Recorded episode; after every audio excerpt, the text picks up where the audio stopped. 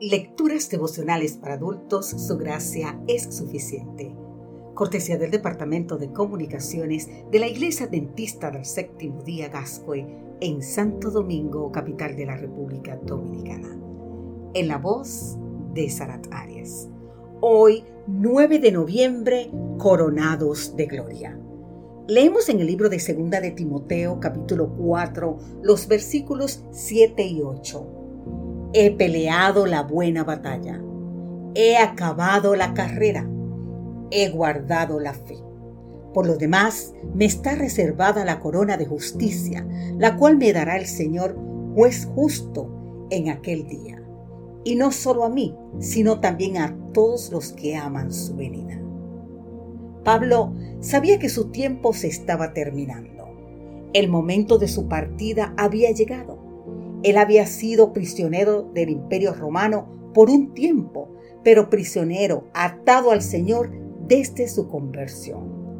El Pablo que había motivado a Timoteo a sufrir como buen soldado de Cristo es el que dice que ha peleado la buena, suprema y grandiosa batalla de la fe. El que había sido un luchador toda la vida había batallado contra autoridades de esta tierra y contra huestes espirituales de maldad. Se vistió de la misma armadura que ofreció a todos. No era Nerón el que terminaría con su vida, era él mismo derramándola como un perfume, entregándola como una ofrenda de gratitud. El Pablo que le había dicho a Timoteo que corriera como atleta, es aquel que dice, he acabado la carrera de su vida Tuvo más obstáculos que cualquier otro, pero él corrió sin distracción y nunca claudicó. Había obedecido las reglas y estaba seguro del premio. El que había desafiado a guardar la fe, dice que ha guardado la fe, es decir, la ha conservado y mantenido. Su vida no fue precisamente cómoda, pero fue fiel. Guardamos la fe cuando vivimos y reflejamos los principios celestiales. En la antigua Grecia, el atleta ganador, aclamado por la multitud, obtenía la corona del vencedor que consistía en una corona de laurel. Sin embargo, a Pablo no se le iba a dar una corona de hojas marchitables, sino una corona de justicia perenne.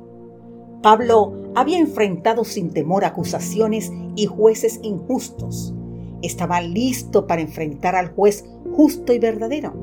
Estaba seguro de su corona, guardada y reservada. No la recibiría al morir, sino en la resurrección. Al acercarse a su final, el apóstol sabe cómo va a morir. Va a morir como vivió, cumpliendo la misión.